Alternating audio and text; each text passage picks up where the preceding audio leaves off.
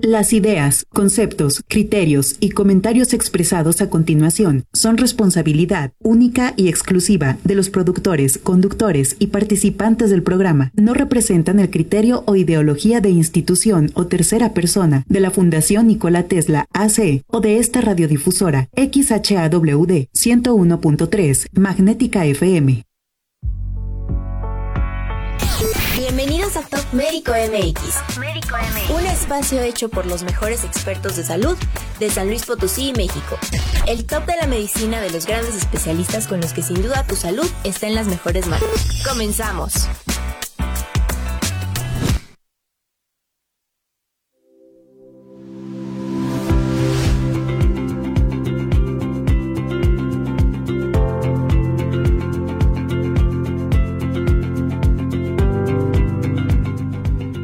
Amigos, buenas tardes, bienvenidos a Top Médico, Red Médica Nacional. Yo soy Ricardo Allende, cardiólogo. Leonardo, ¿cómo estás? ¿Qué tal? Buenas tardes, Ricardo, mucho gusto. Eh, mucha otra... Ando medio dormido, fíjate, por eso te iba a decir mucho gusto. Si te conozco desde hace 30 años, te iba a decir, es que traigo la mente en otros lados. ¿Qué tal? ¿Cómo están? Yo soy Leonardo Rangel, neurocirujano. Bien, pues muy contento. La verdad es que estoy sorprendido. Ahorita tenemos una super invitada. Este, es una eh, una mujer súper completa, es odontóloga y tiene muchísimas eh, cualidades y dones y entre ellos eh, tiene especialidad en, articulación temporomandibular y muchas otras cosas que ahorita vamos a ir a platicar. justamente antes del corte, bueno, antes de comenzar, nos estaba platicando algo de su trayectoria. la doctora Ale Loredo, bienvenida Ale, ¿cómo estás? Hola, feliz de estar aquí con ustedes dos. Gracias Ricardo, gracias Leonardo. No, pues muy contentos. Este, bueno, platícanos un poquito, Ale. Eh, ¿qué, ¿qué, eres? Bueno, aparte de todo lo que, lo que se puede compensar o, condensar, eh, eres odontóloga, pero platícanos un poquito de tu trayectoria. De mí. Bueno, pues yo tengo ya varios años como profesionista, ¿sí? Con mi consultorio, sí, ya tengo pues más de 20 años. Eh, fuera de, soy mamá, soy mamá de tres niños. Tengo un niño de 12, otra niña de 9 y un niño de 8. Entonces, entre ser mamá y la profesión, ando ahí tratando de equilibrando mis tiempos, ¿verdad? Siempre he sido una apasionada del deporte, además de mi profesión. Yo creo que el deporte ha sido algo que me forjó mucho, me forjó mucho desde niña. Yo anduve ahí en atletismo, mis pruebas eran 400 con vallas, 100 metros con vallas, el relevo de 4 por 400 y anduve en eso mucho tiempo de mi vida. Luego por ahí me dio por el triatlón, entonces me metí al ciclismo, a la nadada y anduve ahí en los circuitos que hay de México, en varias playas, hay un circuito mexicano en las playas mexicanas, también anduve ahí dándole, ¿sí? Luego me tardé mucho en casar, eh, parecía yo que, que no caía. Lo dices, como si algo estuviera de malo. No, pues no me llegaba. No me llegaba, entonces alcancé a hacer muchas cosas antes. Finalmente me casé pues, hasta los 37 años. Tuve mis hijos ya por ahí de los 38, los 40 y los 42. Gracias a Dios todo bien. Y de ahí para acá le tuve que bajar entonces pues a todo esto el deporte, dedicarme a la maternidad, al mismo tiempo de seguir actualizándome. Y pues ahí voy, ahí voy en la vida tratando de, de, cumplir en los diversos aspectos en los que ando metido. Dinos un poquito eh, tu trayectoria académica. ¿Dónde hiciste la...? Eh, Yo estudié aquí en la, Universidad Autónoma de San Luis Potosí el posgrado. El primer, el primer posgrado que hice fue la odontopediatría. De ahí, pues, me gustó la ortopedia maxilar. Entonces hice también luego... ¿Odontopediatría es que un año, dos años? Son dos años. Después de, la licenciatura. Y luego de ahí me, una cosa me llevó a otra, la ortopedia maxilar. De ahí me llevó a la ortodoncia. Luego de ahí soy una apasionada de la prevención, de, de, realmente hacer lo que se tenga que hacer para prevenir, no curar, sino prevenir que se enferme la gente. Entonces estoy estudiando ahorita un posgrado en pura odontología prenatal y, de, y del bebé en Brasil. Estoy yendo cada tres meses y ya me gradúo en febrero. Voy ahora, me voy en diez días, luego vuelvo a ir en noviembre y ya en febrero me gradúo.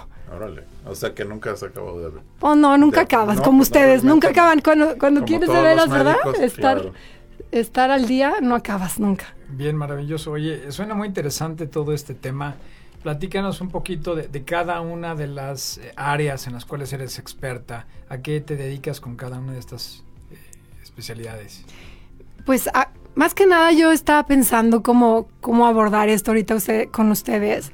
Y es acompañar. Yo creo yo acompaño al ser humano desde su concepción, porque hago odontología prenatal, como hasta, pues hasta que termina de crecer. La odontología, perdón que te interrumpa, la odontología prenatal, para que les expliques a la gente que nos está escuchando, es, o sea, el, cuidar de la mujer embarazada con el fin de prevenir alguna enfermedad en el desarrollo dental en los niños. Ahora se sabe que ahora se sabe que el acompañamiento en el embarazo, principalmente con la nutrición y el, evitar infecciones en la boca que a distancia pudieran generar desde parto prematuro, bajo peso al nacer, tiene impacto en la formación de los dientes. O sea, los dientes tienen estructuras, una de ellas muy importante es el esmalte, es un ejemplo, y entonces eh, procesos infecciosos o de malnutrición que puede llevar la mamá puede hacer que los dientes al bebé cuando le empiecen a nacer ya salgan defectuosos, ya vengan porosos, vengan sin una mineralización adecuada y esto lo pone de pechito para que desarrolle em, caries, por ejemplo. ¿no? O pérdidas prematuras que luego entonces terminan en maloclusiones, o sea, en problemas en la mordida. Ya. ¿Hay algo en el, eh, ahorita que te venga a la mente alguna infección, algún virus que sea asociado a alguna enfermedad dental en el niño, mm, si, me explico, o algún tipo de malnutrición, si a la mamá le falta, por ejemplo, calcio, los minerales que generalmente forman los dientes, sí, o los picos febriles, por ejemplo, y intervienen en el intercambio de iones. A nivel ahí de la formación de los dientes, entonces picos febriles que pudo haber tenido la mamá por una infección viral o por lo que sea, tiene repercusión en la formación de los dientes, porque pues se están formando desde el cuarto mes de embarazo. Ok. Entonces, Tanto los permanentes como los de leche. Sí, los permanentes un poquito más adelante, ya casi al término del embarazo, pero también interviene los cuidados del embarazo. Y ahora también hablan mucho de la predisposición de, de las preferencias alimentarias que tiene el bebé vienen de, desde líquido amniótico que tiene sabor, entonces la alimentación de la madre si es muy alta, por ejemplo, en azúcares, el líquido amniótico tiene sabor, entonces el niño va predisponiéndolo a los sabores dulces, luego esto continúa con la leche materna, entonces se trata también mucho de bajar el consumo de azúcares, que pues ustedes deben saber que el azúcar es así como la droga de, nuestro siglo, entonces bajar los, los niveles de azúcar de, de la dieta de esa mujer y todo esto, el beneficio que tiene luego cuando ese niño aprenda a comer y tenga preferencias alimentarias. Oye, qué impactante. Órale, yo, no, sabía nada de eso. Está súper interesante eso. O sea, bueno, a lo mejor te lo voy a decir esto de broma, pero por ejemplo, si una mamá estuvo comiendo chocolate durante todo el embarazo, el niño trae una predisposición al chocolate y a lo dulce. Órale. Sí. Ahora entiendo por qué todos los niños ahorita pues se la pasan comiendo fatal, ¿no? Sí. Qué barbaridad, qué impactante. Pues bueno, esto se traduce en el hecho de que 40% de nuestra población es diabética. Por supuesto. Y 60% es hipertenso y obeso, etcétera, ¿no? Este, qué interesante también se relaciona a todo lo que estamos viendo nosotros, enfermedades. Eh, Como consejo en general, digo, obviamente aquí esta entrevista no es, no es ni mucho menos la sustitución a, la consulta que debe de hacer todos los pacientes que nos están escuchando. Pero un par de cosas que tú les aconsejas ahorita a, las mujeres embarazadas para prevenir problemas dentales en un futuro en sus niños? Uno, ellas empezar por ellas mismas, porque no puedes dar nunca lo que no tienes, ¿no? Entonces tienes tú que tener buenos hábitos, tanto estilos de vida saludables, desde hacer ejercicio, alimentarte sanamente, cuidar tu higiene, ¿no? En general y oral, para tú poder cuando tienes a alguien a tu cargo, pues poder transmitir, eso. De otra manera es imposible. Yo a veces tengo niños que llegan muy afectados de su boca o, todavía sanos, pero con muy malos hábitos en la familia, porque yo intervengo en, saber cómo come toda la familia, ¿no? ¿Quién cuida a ese niño? Si la mamá trabaja, si la dejan con la abuela, ¿no? Porque todo eso impacta en los estilos de vida que ese bebé va, adquiriendo. Entonces, eh, primero que empiecen por ellos, por los padres. Porque es la única manera cuando nazca el bebé que van a tener más conciencia de, las, de lo que está bien o mal y de las consecuencias que puede haber si no cuidan ciertas cosas que están normalizadas, porque vivimos desgraciadamente en una cultura donde es normal la alta ingesta de azúcar, demostramos amor con azúcar y Sí, es normal hasta un biberón, niño ajá, más- ajá, y es normal como, ay, es niño, necesita el azúcar para, fe- para ser feliz. Cuando pues no, no. ahora el exceso de azúcar se asocia también hasta bruxismo, o sea, de- por este Explícanos qué es bruxismo. Ah, apre- el apretar los dientes en los niños, que muchos niños sí aprietan los dientes en la noche. Ahora se sabe que es una respuesta fisiológica de defensa a estrés físico. Y el estrés físico puede, puede venir desde a lo mejor un uso excesivo de pantallas, que entonces ahora eso también nosotros ya lo vemos en consulta, como tratar de ver cuántas horas frente a la pantalla pasa el niño, como el, el alto consumo de azúcares. Genera el, el mismo problema a nivel de la dopamina, que es un neurotransmisor, es una sustancia que ahí pues hace que, que te sientas reconfortado con algo. Claro. Eso hace el azúcar. Entonces, aparte de la caries, entonces ya no, eso es lo padre, yo creo ahora de lo que yo hago y la odontopediatría actualizada, que ya no es tapar dientes y ver nada más si tiene caries o no. Sí, no, no nada más tiene los dientes picados, sino todo lo que ¿Cómo está viviendo cosas, ese claro. niño, no? Es una mirada bien integral, pues holística de esa, de esa persona que es un ser humano y, y está insertado en una familia. Y todo lo que, eh, lo que impacta, pues esa familia, desde la clase socioeconómica, la educación, los estilos de vida de los padres, todo eso. Entonces, es, mi, es lo que a mí me apasiona, ponerme a platicar, investigar cómo viven y ver cómo puedo ayudar e impactar un poco a que cambie de verdad, no, no tapar hoyos en los dientes, sino Exacto. cómo puedo tener un impacto en que esa familia integral.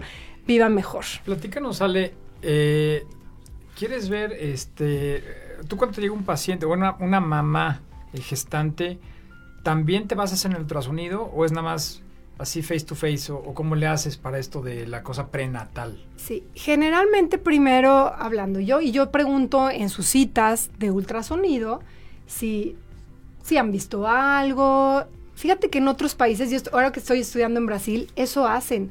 El odontopediatra se mete con el ginecólogo en las citas para valorar desde el ultrasonido si se está chupando el dedo, ¿sí? Allá Si en el hay- ultrasonido se ve si eh, está chupando la, el dedo. Ajá, la, pos- Órale. la postura que puede tener, que luego al nacer puede hacer que tenga una simetría craneal, ¿sí?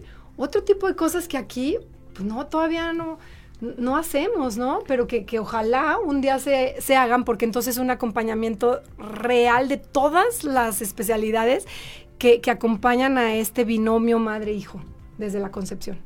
Bien, está súper increíble, ¿no? Creo que la charla ha sido, este, no, no me esperaba que hubiera tantas cosas en el trasfondo. Eh, ahorita desgraciadamente tenemos que ir a un corte, pero regresando, este, vamos a seguir platicando. Y importantísimo, vayan dejándonos este, sus comentarios por redes sociales. Estamos en Top Médico. Regresamos.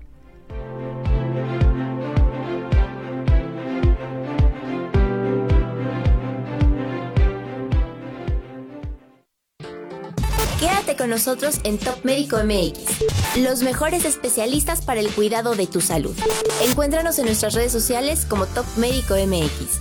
Continuamos.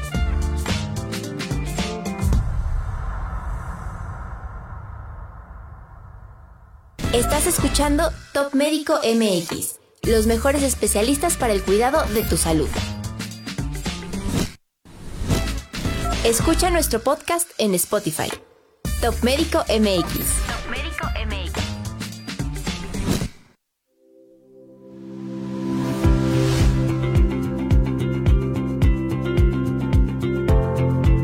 Hola, bienvenidos una vez más a Top Médico, en donde recuerden que este espacio está dedicado específicamente para la educación tanto de pacientes como para la comunidad médica.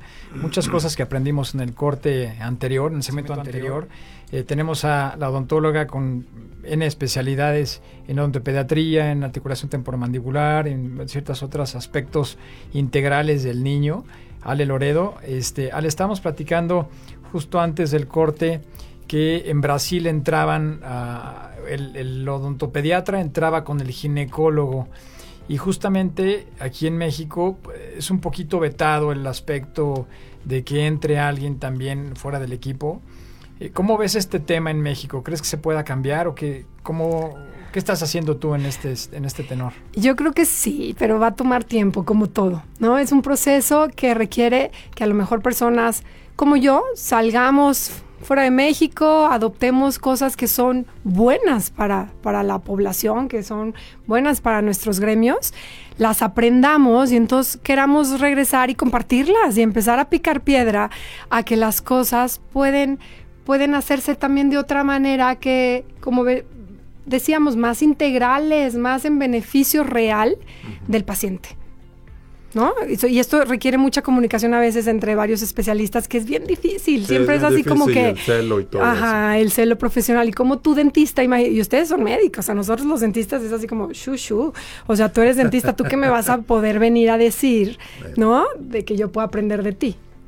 Claro, no, está súper interesante. Y, más adelante, ya que nace el bebé, eh, muchos de estos eh, trastornos son detectados por el otorrino. Eh, ¿Tú trabajas también con tu equipo multidisciplinario o para que la gente escuche? Pues que, tienes realmente un equipo de respaldo. Platícanos también cómo le haces para la rehabilitación o esto. Sí, claro. Idealmente, cuando recibo bebés, yo tengo que valorar sus funciones orales. Las funciones orales para la gente que no esté muy relacionada con los términos, pues es la succión, que empieza con la lactancia materna y si no pudo lactancia materna la mamá, tengo que ver desde el biberón que le dan, porque diferentes tipos de biberones me van a causar a mí una postura de lengua diferente para la deglución y me van a hacer coordinar estos ciclos respiración, deglución, succión diferente. Y de eso va a depender cómo van a crecer los maxilares, dónde van a estar los dientes, donde yo voy a estar preocupada que tenga una buena mordida.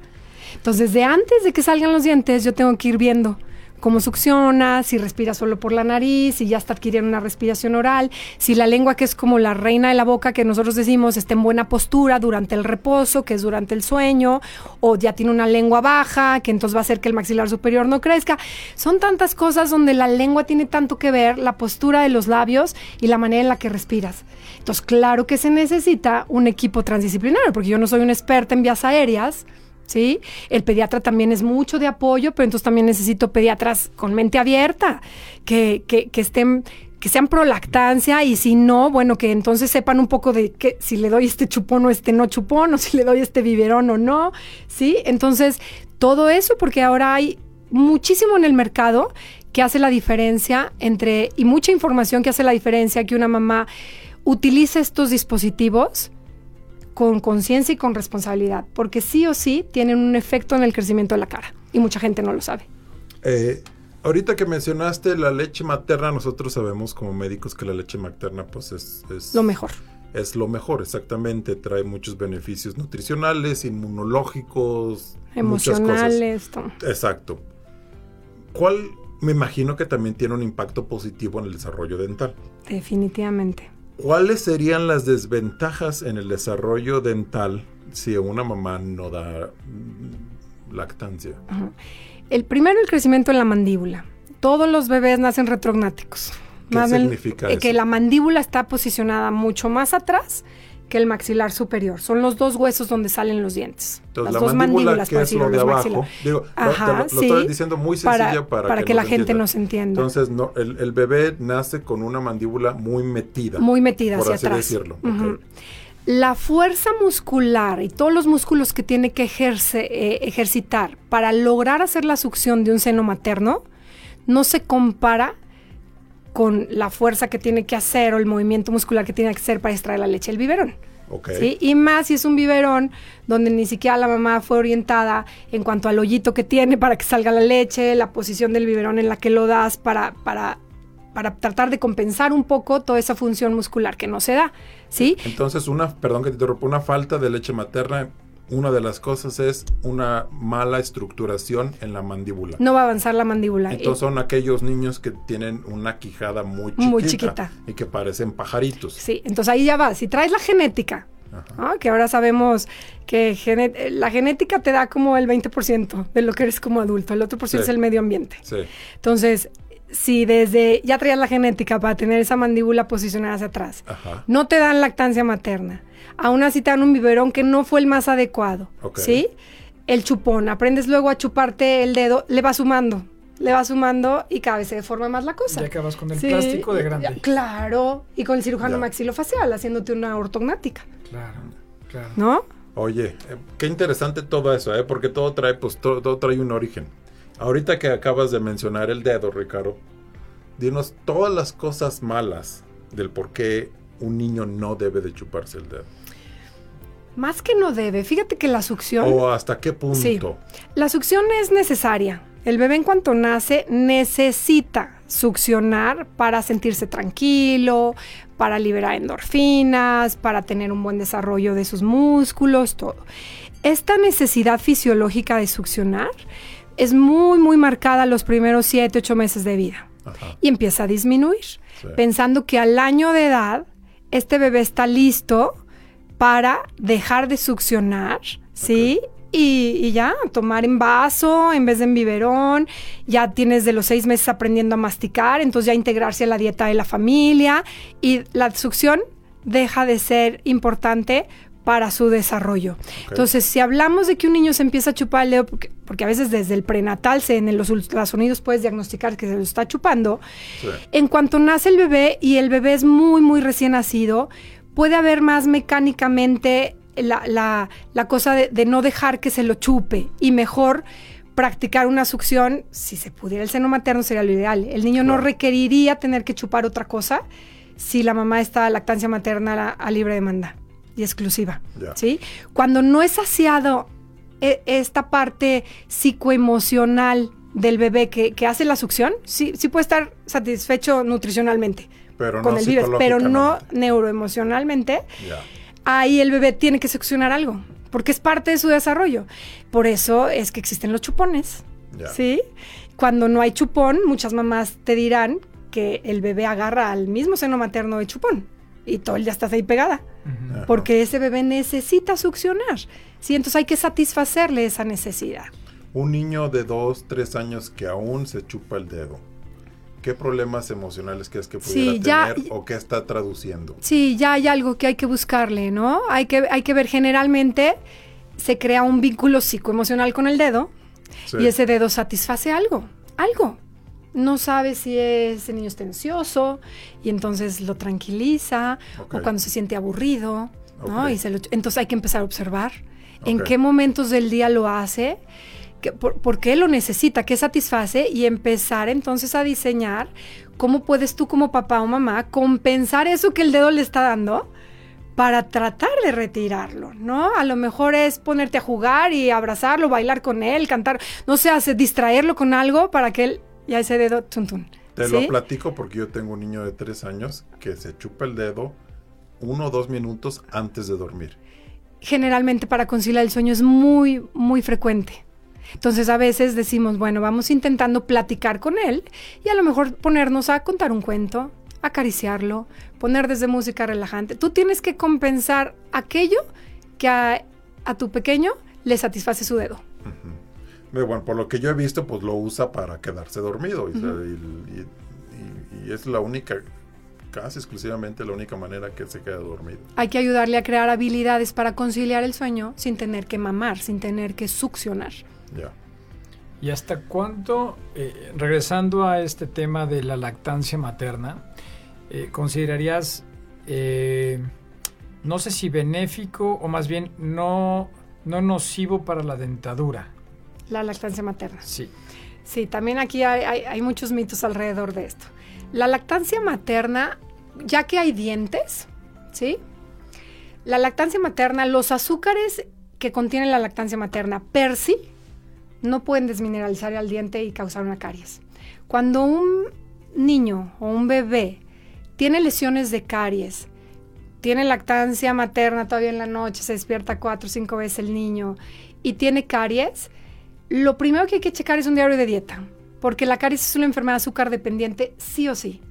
Si no hay azúcar en la dieta de ese niño, de ese bebé, aunque mamara todo el día y se lo pegara a la mamá 15 veces al día, si no hay azúcar, no va a haber destrucción dentaria. Mm. Eso ya está súper comprobado. ¿sí? Se necesita la sacarosa, la presencia de la sacarosa. Entonces, es, primero hay que voltear a ver la dieta. De la sí, madre. porque es claro, porque a lo mejor le quitas la lactancia materna, el niño apenas tiene 8 meses, 10 meses, porque ya tiene caries en los pocos dientes que tiene, le estás quitando los beneficios que sí le daría todavía la lactancia materna cuando pues el malo de la película es la sacarosa, porque ya le dan jugos, refrescos, galletas, todo eso. Se beneficia mucho más el bebé modificando la dieta que retirando la lactancia materna. Súper interesante. Sí. Este, bueno, vamos a tener que irnos a otro corte comercial. Para aquellos que nos acaban de sintonizar, eh, un programa más de Top Médico. Recuerden sintonizarlo los miércoles de 7 a 8. El día de hoy tenemos a la doctora Alejandra Lo- Loredo, odontopediatra. Si es que en un momento regresamos.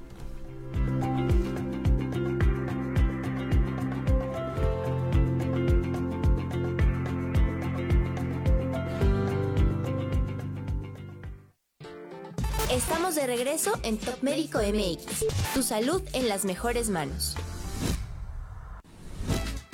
Escucha nuestro podcast en Spotify. Top Médico MX. Top Médico MX.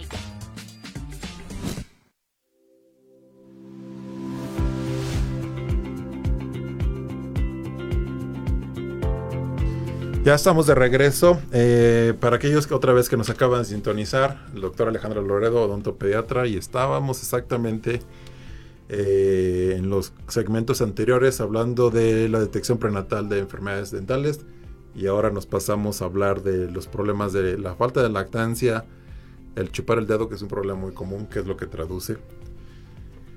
Después de los 2, 3 años ya que el niño ya tiene una dentadura completa y en la transición de, de los dientes de leche que le llaman a los definitivos, ¿cuáles son de los problemas más comunes que tú ves en tu consultorio?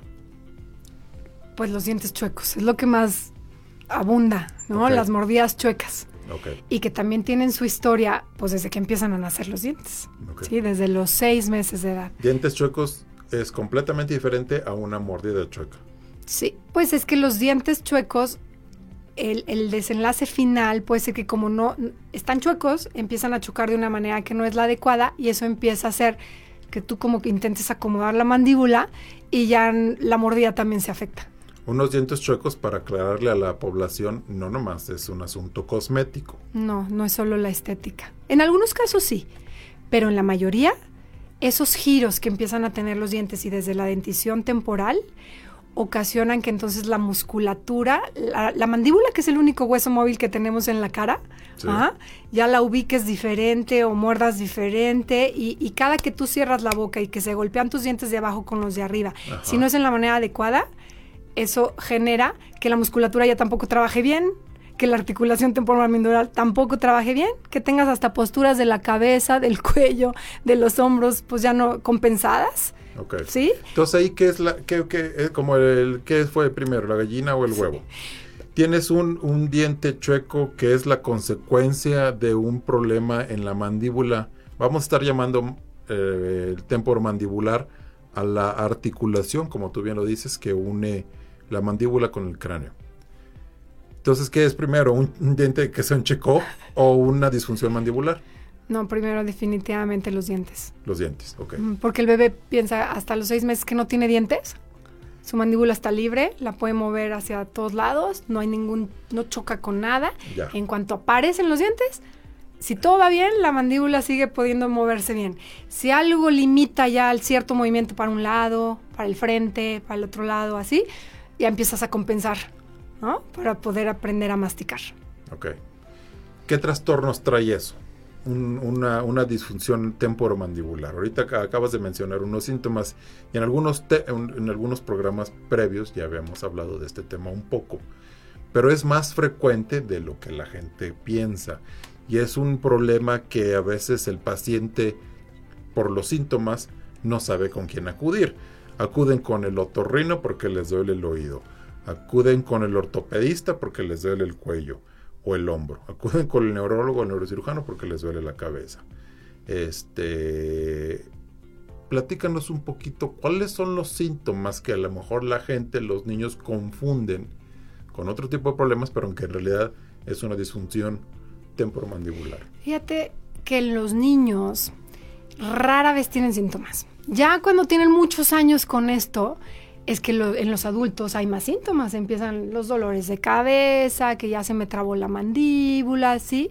Porque la, la capacidad de reparación y de adaptación pues van disminuyendo con los años. Claro, Entonces, ajá, en no. los niños pequeños, que es lo que yo veo, rara vez hay síntomas. Más bien, yo lo puedo diagnosticar porque estoy viendo la boca cómo está funcionando y sé que no está funcionando bien. Pero De rara ahí, vez perdón me que llegan con síntomas. De ahí la importancia de llevar al niño porque aunque esté, entre comillas, sano. Porque si no, no se dan cuenta los Porque papás. si no, no se dan cuenta de que tienen problemas con la quijada y con Por la articulación supuesto. temporomandibular. ¿Tú qué, normalmente qué observas? Yo empiezo a observar, eh, por ejemplo, primero veo que la mordida cuando le pido muerde al niño, ya hay, hay parámetros de normalidad. Ya no, ya no están. O están de un lado, pero del otro lado no están. Tú le pides que abra y cierra y ya no tiene una línea recta para abrir el niño cuando abre, que la mandíbula se vaya derechita mientras abre y cierra. Ya empiezan, Se empieza a desviar. se empiezan a desviar. Puede Ajá. haber ya ruidos articulares, aunque no haya síntomas. O sea, síntomas de dolor, me refiero, Sí. pero puede haber ya Eh, los chasquidos. ajá, chasquidos ya en la articulación. ¿sí? O puede haber muchas posturas ya compensatorias. El niño, como el niño, como no puede morder derechito, él solito hace esto, ¿ah? y enchueca la boca y lanza la mandíbula para un lado. Esa no es su postura normal de reposo y ahí su musculatura está forzada. Pero él hace eso para compensar, porque si intenta morder donde todo está armónico, la musculatura está simétrica de un lado y del otro, todo está armónico, ahí no puede masticar. No puede morder. Entonces empieza. Y si ya se compensa la mandíbula y la lanza a un lado, casi siempre compensa la cabeza, compensa el cuello, compensa los hombros y de ahí nos vamos. Ya. Órale, o sea, se, se hace una, un dominó, una, Sí. una, una, una escalera de... Que es de- mucho de más problemas fácil reeducar y rehabilitar En un inicio. en un niño, en un inicio, que cuando ya tienen 15, 20 años funcionando así, ¿no? ¿Cuándo considerarías tú este, que, que es importante ir a verte? ¿Desde que están embarazados como pareja? Sí, eso sería lo ideal. O, ok, o sea, en un mundo, en primer mundo. Sí, en el mundo ideal. Ok, es, ¿sabes qué, Ale? Te venimos a ver porque queremos prevenir. Nos, nos enteramos que estamos embarazados Sí. y fíjate que he escuchado de la odontología prenatal y de todo lo que yo pudiera cuidar en mí para beneficio de, de mí misma y de mi hijo en un futuro. ¿Qué nos puedes Eso sería en un mundo ideal. ¿sí? Ya si en el embarazo no fue, en cuanto el bebé nace, antes de que le salgan los dientes, porque mucho tiempo también la cosa fue cuando ya le, salieron los dientes, pero hay bebés que le salen a los 10 meses, 11 meses, y ya para entonces tienen unos hábitos de alimentación bien malos. Entonces yo, a mí me encanta tomarlos antes de que aprendan a comer. Cuando se están alimentando con pura leche, sea lactancia materna o sea combinada con biberón, ¿no? Ajá. O puro biberón. Porque puedo intervenir mucho con esa mamá y puedo informar mucho a esa mamá para cuando empieza la alimentación complementaria, junto con el pediatra, de verdad hacer un proceso de alimentación complementaria bien sano. Híjole, es complejísimo, ¿no? Porque Sí, es muy, es difícil porque sí, las mujeres embarazadas muy apenas van al ginecólogo. Sí, no, y Este. bueno, somos el primer país a nivel mundial consumidor de refrescos de cola. Sí. Entonces, cámbiale a toda la familia su dieta. Digo, se van a beneficiar muchísimo, ¿no? Sí, pero nunca lo van a entender. Qué barbaridad, qué importante. Este, Ale, una vez que detecta, bueno, las caries obviamente pues tienen su tratamiento específico. Eh, disfunción de la articulación temporomandibular, temporomandibular. El bruxismo, que es el rechinido de los dientes. Eh, antes de llegar a una cirugía de corrección, ¿qué hay? Ah, En niños, En niños, ahora en que, niños. que- que se estudia mucho el bruxismo, se sabe, uno, que, que no es una parafunción. Mucho tiempo se, se le llamó parafunción. Parafunción quiere decir, pues, algo que estás ahí como funcionando como no debe, ¿no? Como los músculos duro y dale, duro Sí. y dale, duro y dale. Ahora se sabe que sí o sí es estrés físico. Tu cuerpo, de alguna manera, está bajo estrés físico. Y el estrés físico puede derivar de una respiración oral, o sea que tu hijo no respira bien por la nariz. Y entonces aquí está el doctor Ricardo que me va a decir también, entonces al no respirar bien por la nariz, respira por la boca y entonces en la noche durante el sueño el cerebro no se puede desconectar como de sus funciones, ¿verdad? Del día y, y no se puede ir a las funciones de reparación, de limpieza, de clasificación del conocimiento, del todo eso porque tiene que estar pendiente de la respiración y esta respiración oral, como falta de oxigenación, ponen estrés físico al cuerpo y el niño, por no respirar bien por la nariz, empieza a rechinar. Esto también ya hay evidencia científica de eso. Lo mismo el azúcar, el alta exposición al azúcar durante el día, por lo que hablábamos del, del circuito recompensa de la dopamina, que es este neurotransmisor que también ponen en estrés físico al cuerpo, lo mismo que hacen las pantallas. Y por supuesto, los, las circunstancias psicoemocionales que pueda vivir ese niño en su ambiente familiar, ¿no? Y su personalidad. Si es muy tímido y hay ciertas cosas que lo ponen más en ansiedad, todo eso. Entonces, hay que sentarte con los padres ir descartando. A ver, Sí. vamos a observar A ver, el ¿por uso de pantallas, por por dónde le damos. Hay que observar el consumo de azúcar, hay que observar respiración, ¿no? Y entonces vamos descartando. Eh, regresando a la pregunta, para que los, lo- la gente que nos escuche sepa o tenga idea un poco de cómo tratar el, el rechinido de los dientes, dientes chuecos, etcétera. Eh, ¿Cuáles son los procedimientos o las terapias eh, que normalmente tú usas para corregir estos problemas? Es- es- te vas a la base, al estrés, a, a quitar el estrés físico. Ya lo quitaste. No, Ya no se necesita nada, deja de rechinar al niño. Es, es de verdad impresionante ver que cuando tú haces una higiene de sueño, eh, checaste respiración y el niño respira bien por la nariz, haces un control de pantallas, haces control de la ingesta de azúcar, ya no hay estrés físico y el niño deja de rechinar. Ok. a menos que hayan sido factores psicoemocionales. Entonces ahí sí a veces pues puedes sugerir la terapia, Ya. ¿sí? Psicológica para la familia y ver qué está pasando por ahí. En niños, eh, ¿cómo corriges o cómo tratas las disfunciones temporomandibulares? ¿De la misma manera? ¿O hay algo que le, le ayudes tú como odontóloga pediatra al niño? La- como te mencioné, la disfunción temor- temporomandibular tal cual en el niño casi siempre se asocia a que hay una mala mordida. Entonces te enfocas en componer el engranaje de los dientes, Ok. ¿sí? Te enfocas en hacer funcionar la musculatura que mueve la mandíbula adecuadamente. Ok. ¿Tú sugerirías, suponiendo que tu hijo, tienes en 20 hijos, lo que tú quieras, uno de ellos presenta bruxismo, ¿tú sugerirás que fuera toda la familia para ver también que alguno de ellos no fuera a presentar esto más adelante? ¿O individualizas o qué sugieres? A mí me gusta citar a la familia, a mí. A mí me gusta ver a la familia completa, porque observas muchas cosas y puedes in- investigar muchas cosas. ¿sí? Yo pido que el papá se involucre y también a veces acomodamos la consulta que pueda venir el papá. Ahora con el Zoom, pues a través del Zoom involucrar también al papá, ¿sí? ver los hermanos, investigar un poquito más allá cómo vive esa familia, porque puedes obtener muchos más datos para poder ayudar y poder solucionar el problema por el que te buscan o, a lo mejor ni siquiera te buscan por eso, pero entonces ves que está asociado y entonces ya andas metiendo tu, cuchara también en otras cosas o derivando a otros especialistas. Claro, claro, perfecto.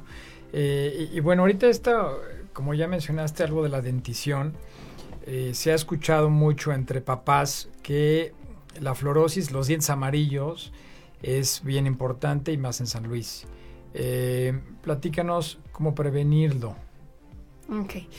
La fluorosis es, es porque hubo en algún momento de ese ser humano un exceso de flúor en sangre.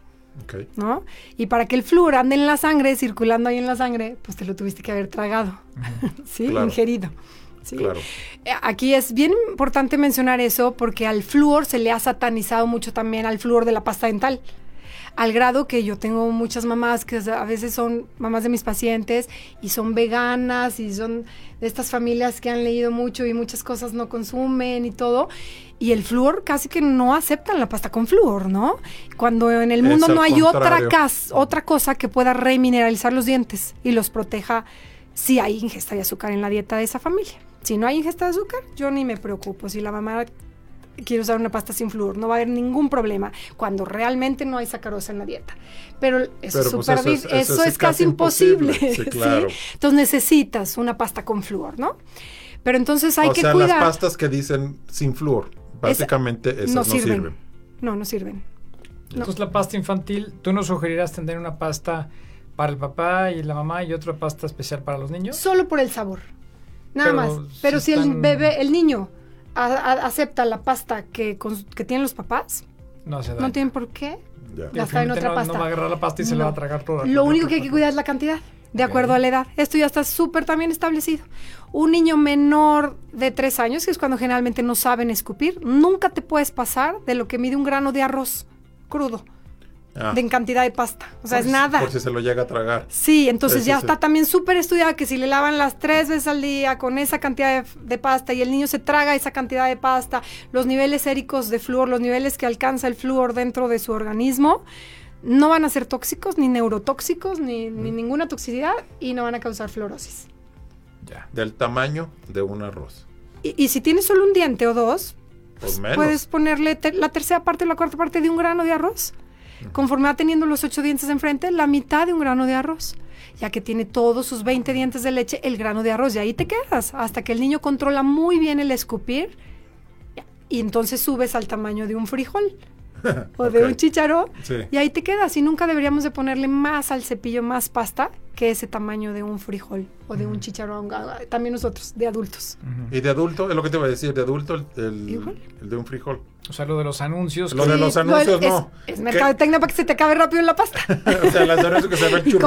compras. Que se ve el churrito Sí, que hasta nada, sube así. ¿no? Sí, es para hacerte comprar más pasta. Ya. Ya. Sí, y entonces es una manera muy importante de prevención de fluorosis. Sí, porque el, el- el- pues sí, tú estás muy aplicado lavándole los dientes a tu bebé con pasta con flúor, pero ¿cuánto se está tragando de flúor, no? Sí. Otro es a la hora de cocinar. A la hora de cocinar, por ejemplo, al cocer vegetales, lo ideal es que en vez de que estén sumergidos en el agua, porque generalmente ha- hay familias en donde pondrían agua de la llave, y dependiendo de la zona donde vives en San Luis, el subsuelo tiene más o menos flúor. Sí. Entonces, si es un área donde tiene el subsuelo mucho flúor, esa agua que sale de la llave va a tener mucho flúor. Y si ahí tú con esa agua, porque dices va a hervir y se va a esterilizar, pues sí, es cierto, pero al hervir se va a concentrar todavía más el flúor. Entonces, si así hiciste los frijoles, el arroz, las verduras que cociste, todo, todo ese flúor también te lo estás comiendo. Y, y es acumulativo, o sea, le va sumando el de la pasta, más el de cómo cocino como mamá y de dónde saco el agua con la que cocino. O los biberones, ¿no? ¿Con qué agua preparo los biberones? Por eso el tomar biberón es un factor de riesgo para tener fluorosis. Una forma indirecta de darle flúor al niño. Bueno, este, nos vamos a tener que ir a un corte comercial, ya por ahí nos están regañando, nos pasamos un poquito.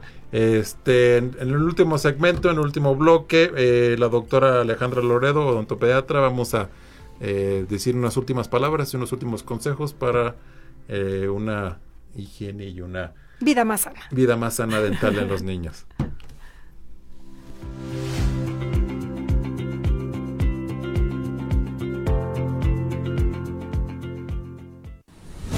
Estás escuchando Top Médico MX, los mejores especialistas para el cuidado de tu salud.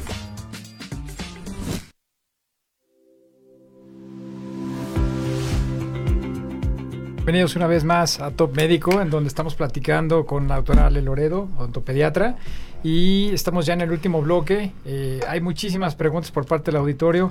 Ale, antes de, atacarte con todas estas cosas, platícanos dónde te encontramos, tus redes sociales, en fin, algo de ti. Sí, me pueden encontrar eh, como doctora Ale Loredo, tanto en Facebook como Instagram. ¿Sí? Y, y el concepto de la clínica, de la cual pues, soy directora, es Odonto Family, porque literal vemos a la mamá embarazada, al bebé, al niño más grande, al adolescente y al... ¿Dónde está tu clínica? Está en Agustín Vera 1430. ¿Cuáles son los teléfonos de ahí? 444-813-6663 y 444-246-0093. Muy bien. Perfecto, buenísimo. Justamente antes del corte estamos platicando algo de la fluorosis. Ya tenemos un miembro en la familia. Eh, ahora, ¿cómo hacer para que los otros miembros eh, no lo presenten? ¿O qué hacemos? Básicamente es cuidar, como yo les mencionaba, la ingesta de flúor. ¿sí? Y, y vigilar entonces todas las vías más frecuentes por la que puede venir el que tú comas flúor, ¿no?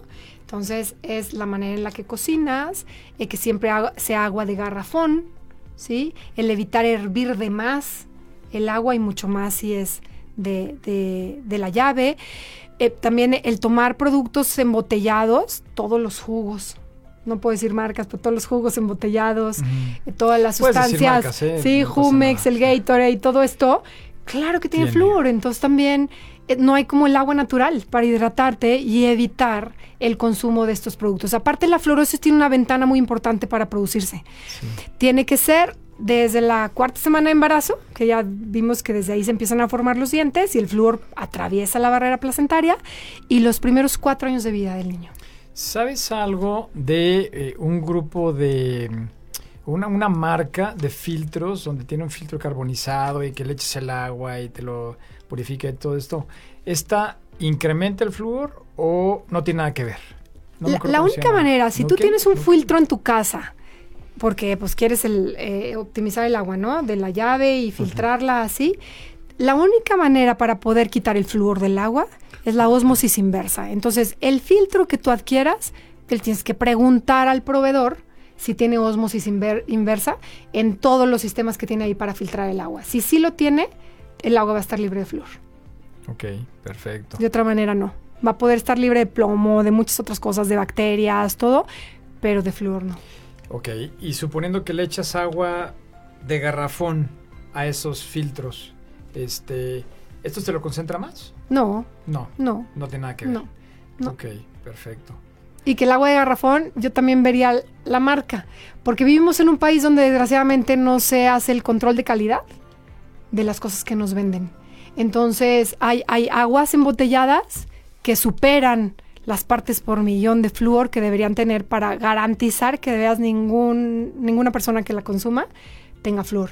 Y hay otras aguas que no, que tienen un poquito más de control de calidad. Entonces eso también es importante. Bien, no, pues súper, súper clarísimo que está esto.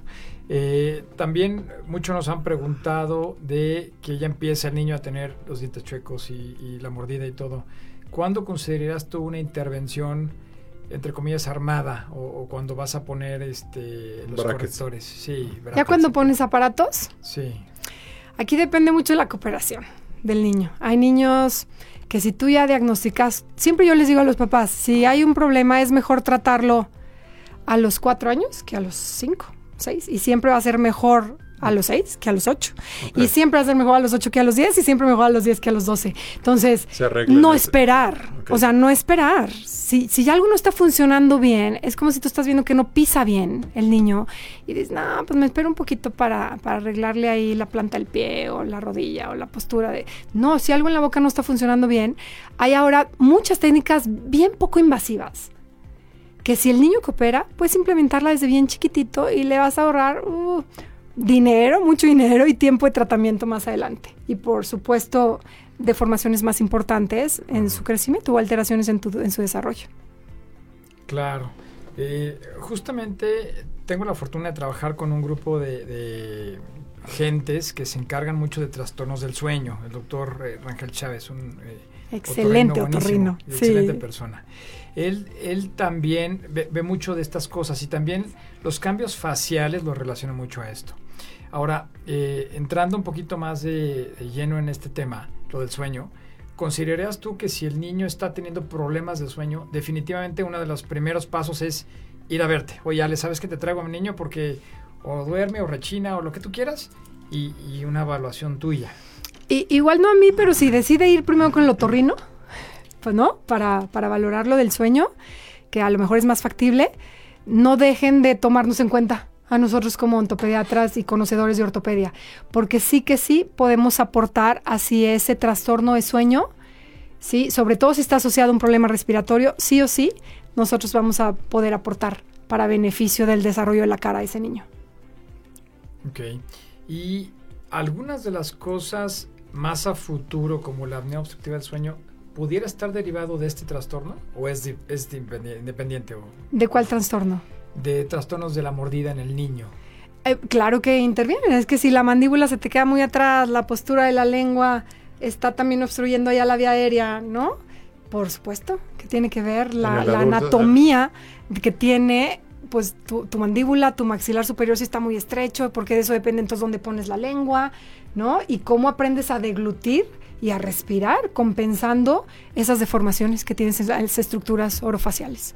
Sí, de ahí, de ahí sale la apnea obstructiva del sueño, que, que a, adelantándome en los siguientes dos o tres programas, por ahí vamos a tener al doctor Fernando Redondo, que es Excelente. Eh, otorrino especialista en apnea obstructiva del sueño y trastornos del sueño. Sí. Bueno, desafortunadamente ya se nos está acabando el tiempo, nos quedan por ahí algún minuto nada más. Este, Ale, muchísimas gracias por haber estado con nosotros, aceptar la invitación. Un último mensaje, idea que quieras transmitirle a los padres de familia que, que nos están escuchando. Bueno, yo encantada primero de que me hayan invitado y vuelvo el día que me vuelvan a invitar. A mí me encanta esto de platicar y poder a la gente informar. ¿Qué les pediría a los papás? Yo les aconsejaría que, que aunque ellos no vean ningún padecimiento, busquen la prevención. O sea, ellos puedan pensar que todo va bien con la boca de sus niños, que, que de rutina, así como al pediatra vas de rutina el primer año de vida cada mes, te des el espacio de los primeros seis meses de vida de tu bebé ir con un odontopediatra. Con un odontopediatra que sepa de odontología para bebés y que pueda orientarte enormemente en muchas cosas que, para, para prevenir futuros problemas, que son 100% prevenibles. Ok, pues me parece excelente. Súper claro, creo que ha sido una excelente charla, le te agradecemos mucho todo tu, que nos compartas tu conocimiento y pues definitivamente espero que también esto se repita. Sí, muchísimas gracias. La pasé genial. Excelente. Bueno, este para la gente que nos acaba de sintonizar hace poco, estuvimos hablando en esta hora con la doctora Alejandro Loredo, odontopediatra. Eh, recuérdenos, recuerden que también estamos en Spotify. Cada semana se graba el video y se sube para que aquellas gentes que no nos pueden eh, escuchar en vivo lo hagan. Y bueno, nos vemos el siguiente miércoles eh, de 7 a 8, Top Médico MX San Luis Potosí. Hasta la siguiente semana. Gracias. Muchas gracias a todos. Ay, buenas noches a todos.